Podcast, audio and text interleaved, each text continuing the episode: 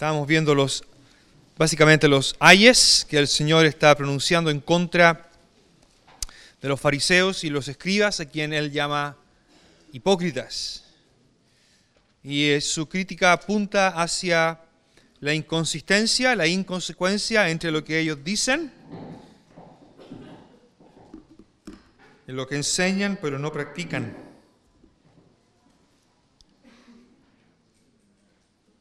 Ah, voy a leer el versículo 16. Eh, no, el 23. Ahí quedamos. Si alguien me trae un vasito con agua, lo agradeceré grandemente. Gracias. Eh, quedamos en el versículo 23, donde el Señor está eh, denunciando la, otra vez, la desproporción, la inconsistencia desproporcionada entre su eh, minuciosidad en cuanto al diezmo de las hierbas más pequeñas y las más insignificantes, eh, y dejando lo más pesado, lo más importante fuera, lo más importante de la instrucción, lo más importante de la Torah la justicia, la misericordia y la fe. Pensaba recién en que uno puede vivir sin menta y sin eneldo y sin comino. Uno puede vivir sin eso, creo. A menos que alguien aquí dependa su vida de la menta. Se puede vivir sin ayuya por tres años. Cuesta, pero se puede. No, estas cosas son, el Señor dice al final del versículo, esto era necesario hacer sin dejar, otra vez el mismo verbo que mencionaba hace un rato, afiemi, sin abandonar lo otro. Lo más importante de la Torá, lo más importante de la instrucción es la justicia, la misericordia, la misericordia y la fe. Probablemente el Señor esté pensando en Miqueas capítulo 6, Versículo 4. ¿Alguien vino el año pasado a la conferencia de jóvenes?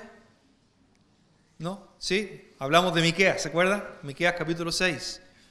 Lo más importante, la justicia. La justicia tiene que ver aquí con rectitud, lo que es correcto. Mishpat. El vocablo hebreo que habla, Mishpat dijimos el año pasado, tengo buena memoria, todavía me acuerdo. La justicia forma parte es del trono de Dios. En uno de los salmos se habla de la justicia de Dios como parte fundamento de su trono. Dios es un Dios de justicia, que no tiene que ver tanto con, con eh, lo que a veces se habla hoy día de la justicia en contra, a veces se asocia con la parte política, puede que esté incluida, pero aquí tiene que ver con hacer lo que es correcto. Y aquí justicia, y especialmente en el Antiguo Testamento, justicia se asociaba en la parte ética, de ayudar a aquellos que estaban en la posición más vulnerable, en el escalafón más bajo en la sociedad, como ya hemos mencionado, viudas, huérfanos y extranjeros. Sin embargo, ellos eran no solamente pasados a llevar, sino que abusados.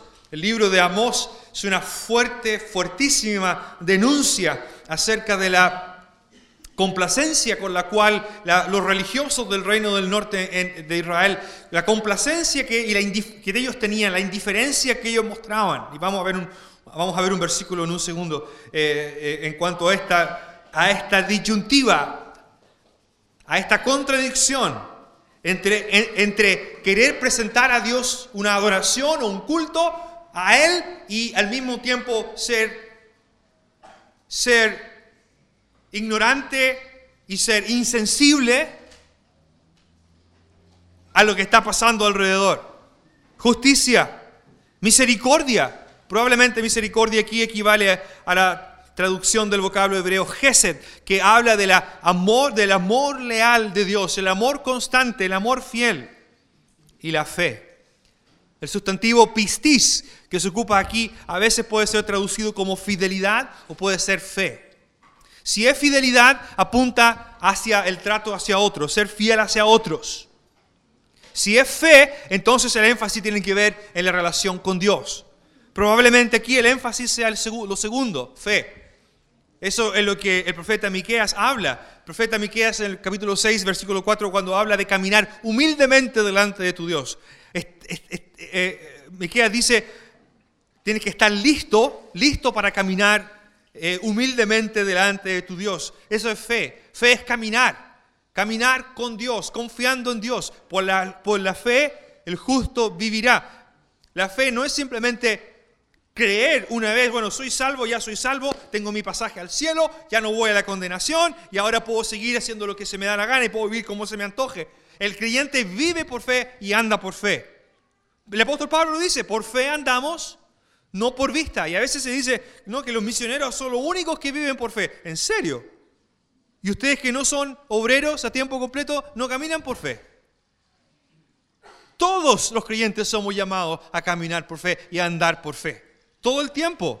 Y cuando ve usted, cuando usted vea, tú veas, querido hermano joven, que estás pasando por circunstancias difíciles, como nuestro hermano ha descrito en la vida de, cualquier creyente o un joven como ustedes acá, ten por seguro que Dios está caminando contigo para ayudarte y sostenerte, pero al mismo tiempo para probar tu fe, para que esa fe se haga más fuerte, para que esa fe sea más sólida. Esto es lo importante de la Torá. Esto es lo importante de la instrucción. Esto es lo que hay que enfatizar, dice el Señor. Si quieres pagar diezmo del eneldo, el comino y la menta, fantástico, hazlo. Pero no, eso no va en primer lugar. En primer lugar va lo más importante, lo más pesado de la Torá, de la instrucción. Justicia, misericordia y fe. Esto era necesario hacer sin hacer, sin dejar, sin abandonar de hacer aquello. Guías ciegos, que coláis el mosquito y tragáis el camello. Yo me he tragado mosquitos, pero no me he tragado camellos.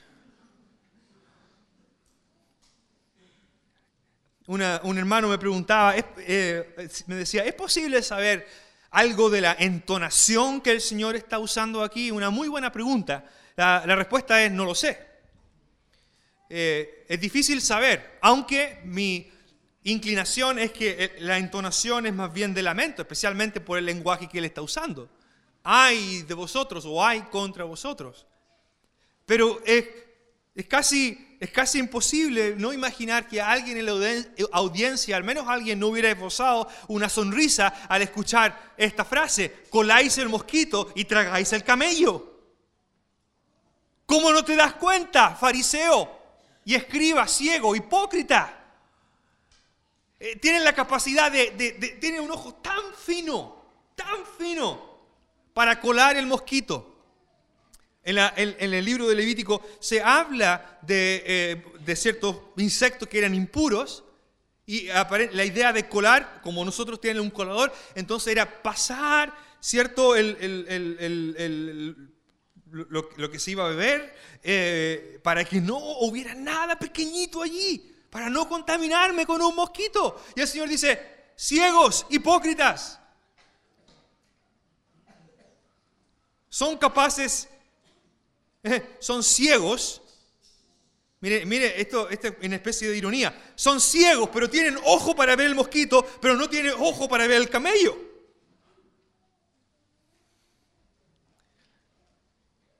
El, verbo que ocupa el Señor aquí para colar es muy escaso, solamente aparece aquí en el Nuevo Testamento. En el Antiguo Testamento no aparece mucho, pero sí aparece, aparece en el Antiguo Testamento eh, para traducir ah, ceremonias, eh, procesos ceremoniales, pero interesantemente aparece en el libro de Amós capítulo 6, versículo 6. Y esta es una de las críticas hacia Israel en Amós 6.1 otro hay, hay de los reposados en Sión y de los confiados en el monte de Samaria, los notables y príncipes entre las naciones a los cuales acude la casa de Israel. En el 3 dice, oh vosotros que dilatáis el día malo y acercáis la silla de iniquidad. 4. Duermen en cama de marfil y reposan sobre sus lechos. Este es Israel, este es el reino del norte. Comen los corderos del rebaño y los novillos de en medio del engordadero, gorjean al son de la flauta e inventan instrumentos de música como David. Beben vino en tazones y se ungen con los ungüentos más preciosos y no se afligen. No se afligen, son indiferentes ante el quebrantamiento de José. La expresión beben vinos en tazones, aquí es donde aparece el mismo vocablo que el Señor ocupa en Mateo de, de ah, colar la Septuaginta en Amós 6:6 dicen, toman vino filtrado. Y probablemente la idea es un vino de gran calidad. Quizás Mateo cuando está escribiendo y está recopilando lo que el Señor enseñó, quizás ocupa y escoge este verbo para conectar quizás con Amós. ¿Qué es lo que tienen en común? Dos grupos de personas que se presentan religiosas pero que están desconectadas con la realidad. En el caso de Amós viven vino filtrado de gran calidad, pero son indiferentes ante el sufrimiento y el quebrantamiento de José, refiriéndose a Israel. Los escribas y fariseos son indiferentes a lo más pesado y a lo más importante de la instrucción, a lo más importante de la Torá, justicia, misericordia y fe. Coláis el mosquito, pero tragáis, tragáis el camello. El camello también era considerado un animal impuro en Levítico 11.4. Por tratar de hacer algo tan minuciosamente correcto, estaban ignorando lo más importante. Estaban siendo negligentes en cuanto al corazón de la Torá. Estaban siendo negligentes en cuanto al corazón del Antiguo Testamento, del Pentateuco. Versículo 25 ay de vosotros, o hay contra vosotros. Ay, sin H, por favor. Sin H al principio, porque hay otro que H al, medio, ¿verdad? Ahí. Este es ay sin H. Ay de vosotros, o contra vosotros, escribas y fariseos, hipócritas, porque limpiáis Limpiáis lo de fuera del vaso y del plato, pero por dentro estáis llenos de robo e injusticia. Entre el versículo 25 y 28, estos ayes tienen en común el lenguaje entre lo interno y lo externo, entre lo que se ve y lo que no se ve, entre lo que se presenta delante de los hombres y lo que Dios ve. Cuatro veces el Señor ocupa el lenguaje de lo externo y de lo interno. En el versículo 25, eh, limpiáis lo de fuera. Eh, lo de fuera del plato, pero por dentro estáis llenos. En el 26, limpia primero lo de dentro. Y entonces lo de fuera será limpio. En el 27, ahora hablando de los sepulcros, dice, por fuera a la verdad se muestra hermoso, pero por dentro están llenos de huesos secos, eh, muertos, eh, huesos de muertos. Eh, ¿Por qué dije huesos secos? Ya, saben algunos por qué. El 28, así que así también vosotros por fuera, el 28, a la verdad os mostráis justos a los hombres, pero por dentro estáis llenos de hipocresía. La primera crítica, el Señor habla del vaso Pareciera ser que es una ilustración, pero el Señor lo conecta directamente con ellos. Pareciera ser, eh, no solamente el Señor está usando una referencia para limpiar, y está bien limpiar, eh, eh, que limpie su plato y su taza, está bien. En lo que ellos dicen, el Señor está diciendo es, ustedes se preocupan solo lo de afuera. Limpiáis, purificáis, limpiáis con, con con ardor, con preocupación, lo de fuera, pero por dentro estáis, están llenos. Y inmediatamente los adjetivos que el Señor ocupa aquí eh, llaman la atención dando a entender que no está hablando del objeto, sino de ellos. Limpiáis lo de fuera del plato, pero por dentro estáis ustedes llenos de robo y de injusticia. Estáis llenos. La palabra llenar es un vocablo interesante. aparece ah, dos veces, una vez más en esta misma porción. En algunos de los pasajes donde aparece, eh, eh, se encuentra eh, Apocalipsis, cuando se habla de las copas que están llenas de la ira de Dios. Está hablando más de una condición. Estáis llenos. O oh, límpialo de afuera. Pero por dentro están llenos de avaricia y de intemperancia. Dos palabras interesantes. Noten ustedes cómo el Señor abre esta sección entre que trata lo interior versus lo exterior. Lo abre catalogándolos como primero hipócritas y luego como intemperantes, o como dice la Reina Valera, injusticia, y cierra esta mini sección de, entre lo interior y lo exterior hablando de estáis llenos de hipocresía e injusticia o inmundicia, eh, hipocresía e iniquidad, dice el versículo 28 al final. Las cosas que el Señor menciona en el versículo 25 son cosas que no tienen que ver con utensilios, con platos o vasos, tienen que ver con personas. Lo primero es avaricia o robo. Están llenos de robo. Eso es lo que ellos escondían en su corazón. Personas avaras, codiciosas, que robaban. Esta es la idea de aquí del vocablo, es robar. La segunda palabra es muy fuerte. No aparece mucho en el Nuevo Testamento, aparece solamente el sustantivo que ocupa Mateo, aquí solamente aparece en 1 Corintios 7, eh, creo que el versículo 15, no, no estoy, no, no es el 15, eh, pero no importa, después se lo puedo dar. Ahí está, sí, en el 5.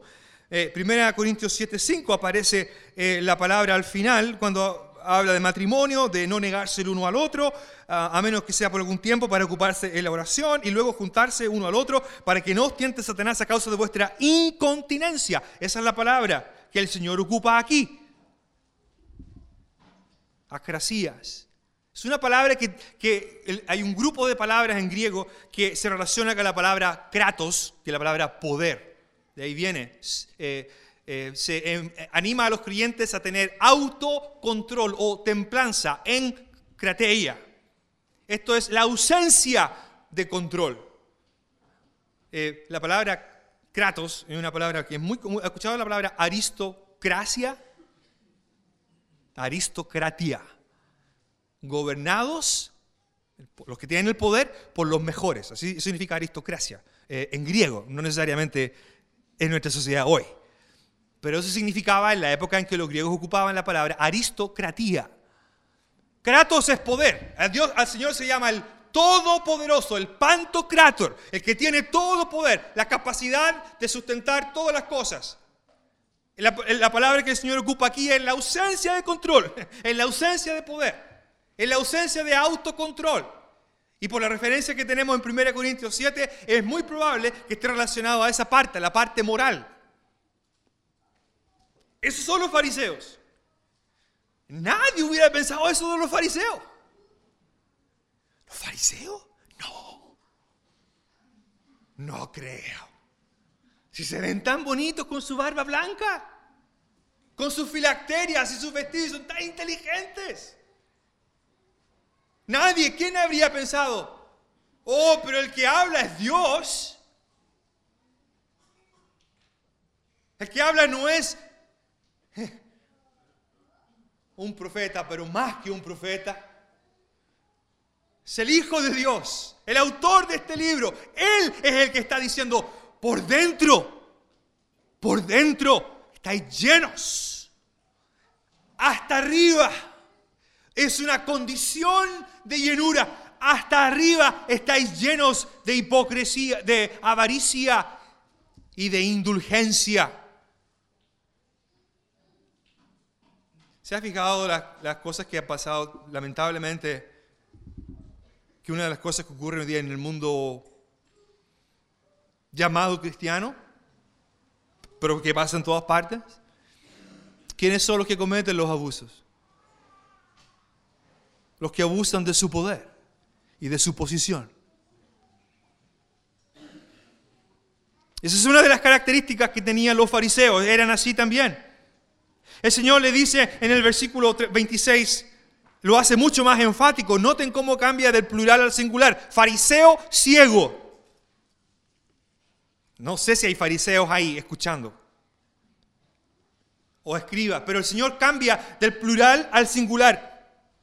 En el versículo 26, fariseo ciego, limpia primero limpia primero lo de dentro del vaso para que llegue a ser también lo de afuera limpio.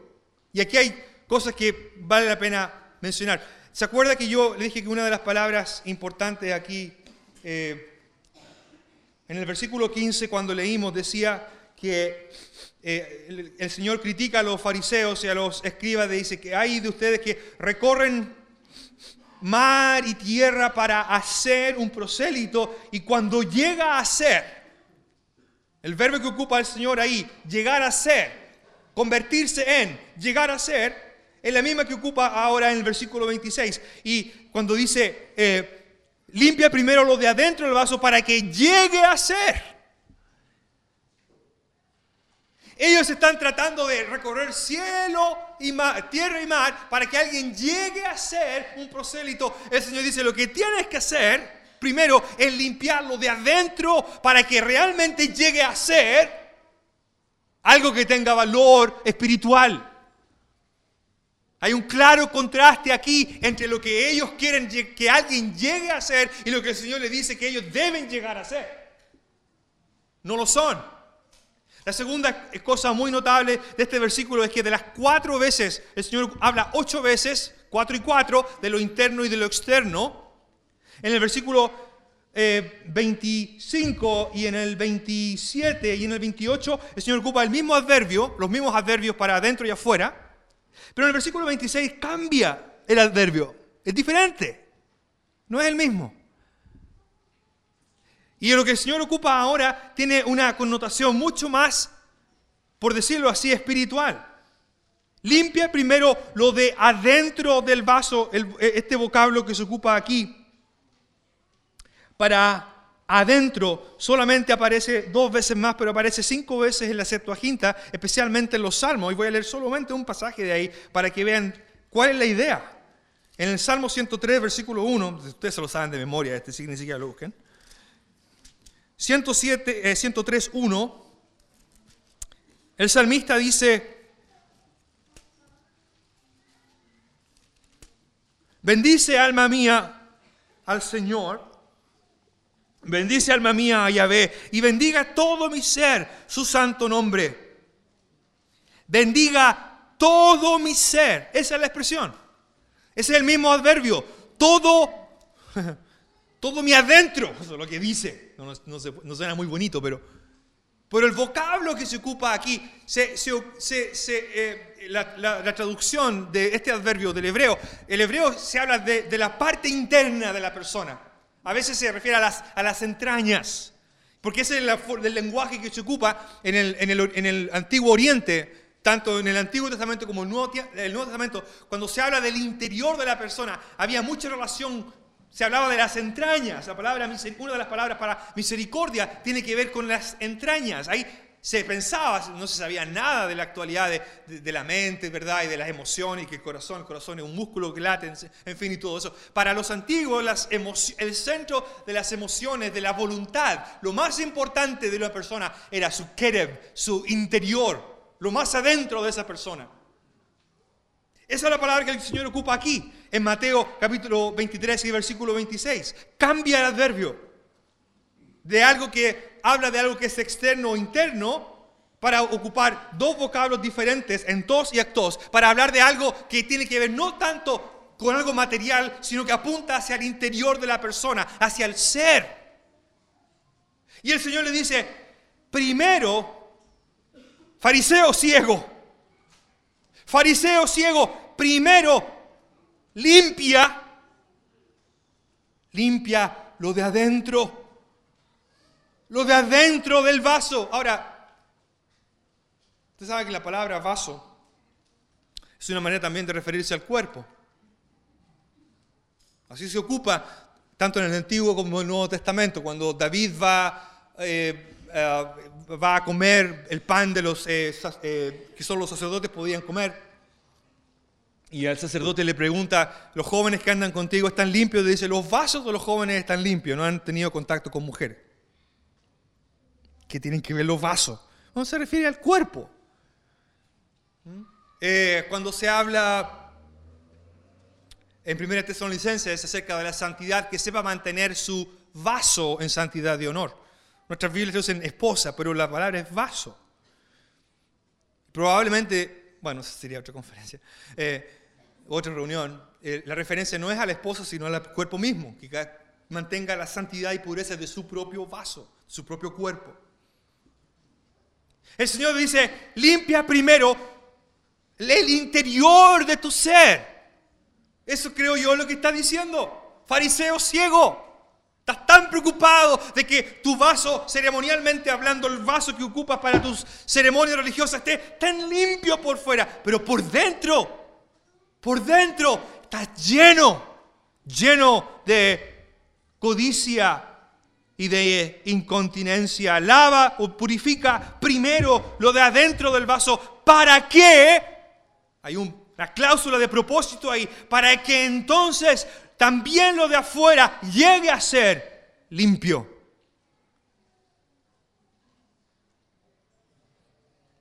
Versículo 27 Continúa el ay y la idea de interno y externo, pero ahora el Señor pasa a hablar de otra cosa. Ay, dice, ay de ustedes, escribas y fariseos hipócritas.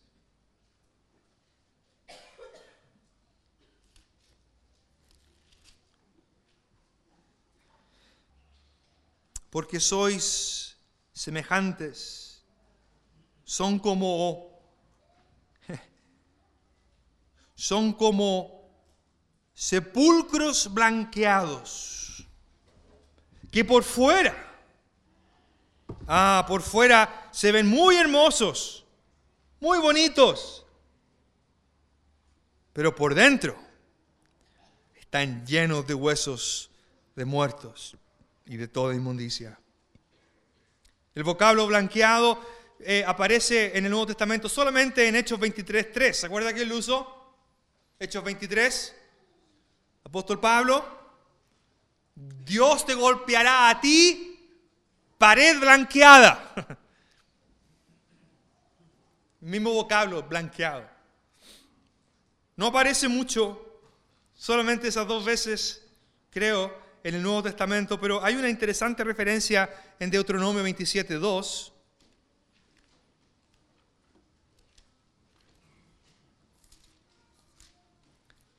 En Deuteronomio 27, 12 dice que Israel, en el versículo 1 dice, ordenó Moisés con los ancianos de Israel al pueblo diciendo, guardaréis todos los mandamientos que yo os prescribo hoy.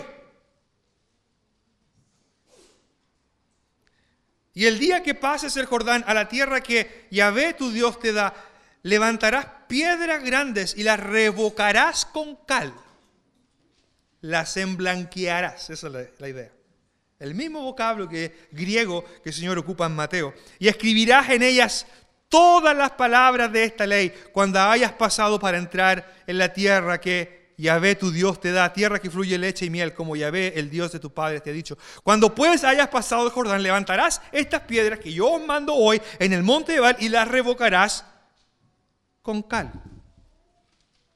El Señor está diciendo a Moisés, cuando pasen la tierra, hagan un monumento y píntenlo de blanco y escriban en ellas estas palabras para que recuerden la enseñanza, para que recuerden al Dios que los liberó, al Dios que los introdujo aquí. No creo que haya una coincidencia en que el Señor ocupe este mismo vocablo. Usted, él le llama sepulcro blanqueados. Son blanqueados, parecen bonitos. Parecen, parecen eh, muy hermosos por fuera.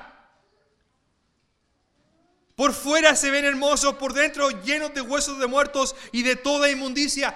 Parece vivo, pero está muerto. En Deuteronomio 27, oh, la, la- ley que Dios da, no me, no me gusta la palabra ley, prefiero la palabra instrucción. La Torah que Dios da no era para ponerles bajo un yugo, era para acercarles al Señor, para que lo conocieran. Y ese monumento pintado de blanco era una manera de recordarles que su vida dependía del Señor, que la revelación que necesitaban venía solamente del Señor por, por medio de su palabra. Ahora el Señor dice, ustedes son como sepulcros blanqueados.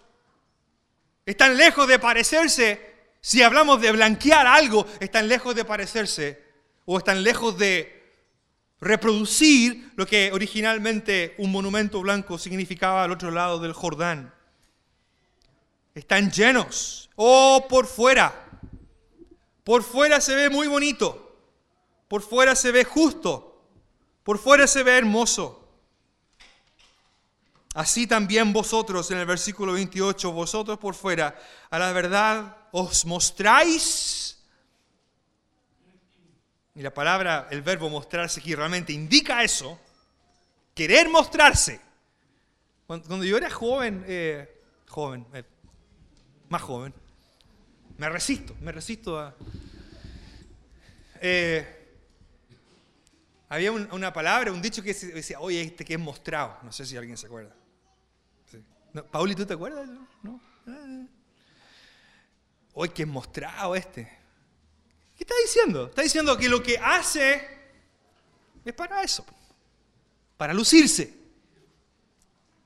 De hecho, eh, eh, el, el vocablo eh, aquí que el Señor ocupa indica un poco eso. Se habla de la manifestación, la epifanía. Tiene que ver con ese vocablo, algo que, algo que se da a conocer, algo que se muestra. El Señor dice, ustedes por, eh, dice, por fuera os mostráis. Es una apariencia solamente. No es real. Es solo apariencia, es solo aparente, es solo lo externo. Pero no es real, no es legítimo, no es sincero, hipócritas. Ay de vosotros, dice el 29. Y ahora, pues Señor, eh, eh, eh, um, enlaza lo que ha venido hablando de los sepulcros blanqueados, lo enlaza ahora con los sepulcros de los profetas. Ay de vosotros, que edificáis los sepulcros de los profetas y adornáis los monumentos de los justos y decís, si hubiésemos vivido, ay, nosotros no lo habríamos hecho, nosotros no habríamos hecho eso. Hipócritas. Así dais testimonio contra vosotros mismos de que sois hijos de aquellos que mataron a los profetas. Tengo que ir terminando ya, pero qué interesante que el Señor termina diciendo, hablando de los profetas, y en la conclusión, cuando ya el juicio va a ser anunciado en el versículo 34, por tanto, por tanto, yo os envío qué? Profetas. Ustedes que dicen que si hubieran estado en el tiempo de los profetas, nosotros no habríamos hecho nada en contra de Jeremías. O nosotros no habríamos hecho nada en contra de Isaías. No tenemos la muerte de Isaías, pero en la tradición se habla de que Isaías fue muerto aserrado, siendo aserrado. Los fariseos y los escribas dicen, no, nosotros no hubiéramos hecho eso. El Señor dice, sí, yo les voy a mandar profetas y van a hacer lo mismo. Les voy a mandar profetas y los van a apedrear. Los voy a mandar profetas y algunos los van a matar y los van a perseguir. Los van a matar y los van a crucificar. A otros los azotaréis y los perseguiréis. Qué interesante que el Señor dice en el 34, yo os envío profetas, sabios y escribas. ¿Era malo ser escriba? Era malo, ¿no? ¿Usted quiere ser escriba? Está bien si quiere ser escriba. Lo malo no era ser escriba, lo malo era ser inconsecuente. Lo malo era ser contradictorio en enseñar algo y vivir de manera diferente. Eso era el problema. El Señor mandó que, sabemos- sí, sabemos de profetas, sabio y escriba. ¿Quién mandó que haya sido sabio y escriba? ¿El apóstol Pablo quizás? Aunque era fariseo, pero hoy era tan brillante. Era un intérprete, era un maestro en la escritura. Era un sabio. lo azotaron, lo persiguieron. Versículo 37 termina, termina, diciendo, Jerusalén, Jerusalén que matas a los profetas y apedreas a los que te son enviados. ¿Cuántas veces quise juntar a tus hijos como la gallina junto a sus polluelos? Debajo de, sus, de las alas y no, no quisiste. He aquí, vuestra casa os es dejada. Fiemi, es abandonada como desierto. Ustedes comenzamos diciendo en el versículo 13 que ellos no dejaban entrar. Como resultado, su casa va a ser dejada desierta. Oh, tengo cinco minutos para la aplicación, pero no es difícil, ¿verdad? ¿Acaso no llevamos todo un fariseo adentro? Este mensaje va dirigido principalmente a los líderes de Israel, a los que llevaban, iba a decir la batuta, pero a los que tenían la responsabilidad de guiar, como Ezequiel dirá, habla a los pastores de Israel, los encargados de alimentar, de cuidar a su pueblo. Ellos lo que hicieron fue empezar a preocuparse de un montón de cositas que no tenían ninguna relevancia en lo espiritual y abandonaron lo más importante que Dios estipulaba en su palabra. Y esto, hermanos, nos puede pasar a todos. Podemos poner de vista lo que es lo más importante. Podemos perder de vista que lo más importante que Dios desea de nosotros es que tengamos una relación cada vez más cercana con Él para que esa relación se reproduzca en el día a día. Oh, hermanos, es fácil, es fácil actuar como un creyente, sobre todo en el día de la reunión. Uh, todos son creyentes el día domingo. Todos son espirituales. Pero todos llevamos un fariseo adentro comenzamos a preocuparnos de cosas que realmente no son tan importantes. Si quiere hacer, hágala. Está bien. Si usted tiene sus maneras de hacer las cosas o costumbres de hacerlas, siga haciéndolas. No hay ningún problema. El problema es que si usted solo se preocupa de eso y está descuidando lo más importante, está actuando igual que un fariseo. Criticamos, ¿verdad? Fácilmente criticamos. Juzgamos, uh, juzgamos rápidamente, somos así, brillantes para juzgar. Pero hermanos, cada vez que juzgamos, recuerde que nunca tenemos el 100% de la evidencia para hacer un juicio justo. Oh, no juzguéis, no critiquéis. Hermanos, ¿qué es lo que el Señor espera de nosotros? Por supuesto, espera que vayamos y anunciemos el Evangelio. Eso es parte de lo que Dios espera de nosotros. Pero el Evangelio no es un mensaje que solo se habla, se vive, se practica para que otros lo vean. Ya nadie quiere escuchar. La gente no quiere escuchar, pero todavía puede ver. Todavía pueden ver.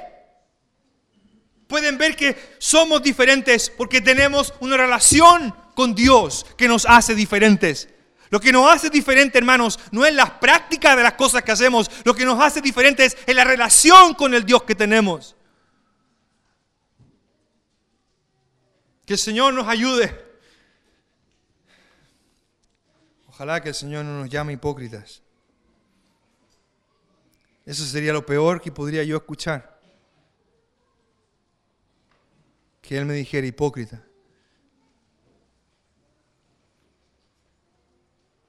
No olvidemos lo más importante.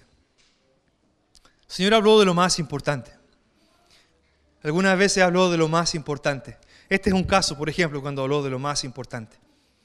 Otra ocasión en que habló de lo que era más importante, se acuerda de Marta y María. Marta, Marta, dice, estás preocupada, estresada, diríamos hoy día. Estás estresada, con crisis de pánico, Marta. Estás con crisis de pánico por cosas que, ¿sabes qué? No son tan importantes, Martita, Martita linda, preciosa. Todo lo que hace está, bien, pero ¿sabes qué? Tu hermana, ella escogió la buena parte. De eso se trata, hermanos.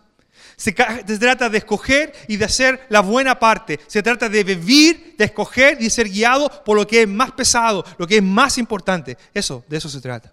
Que el Señor nos ayude, que el Señor bendiga su palabra.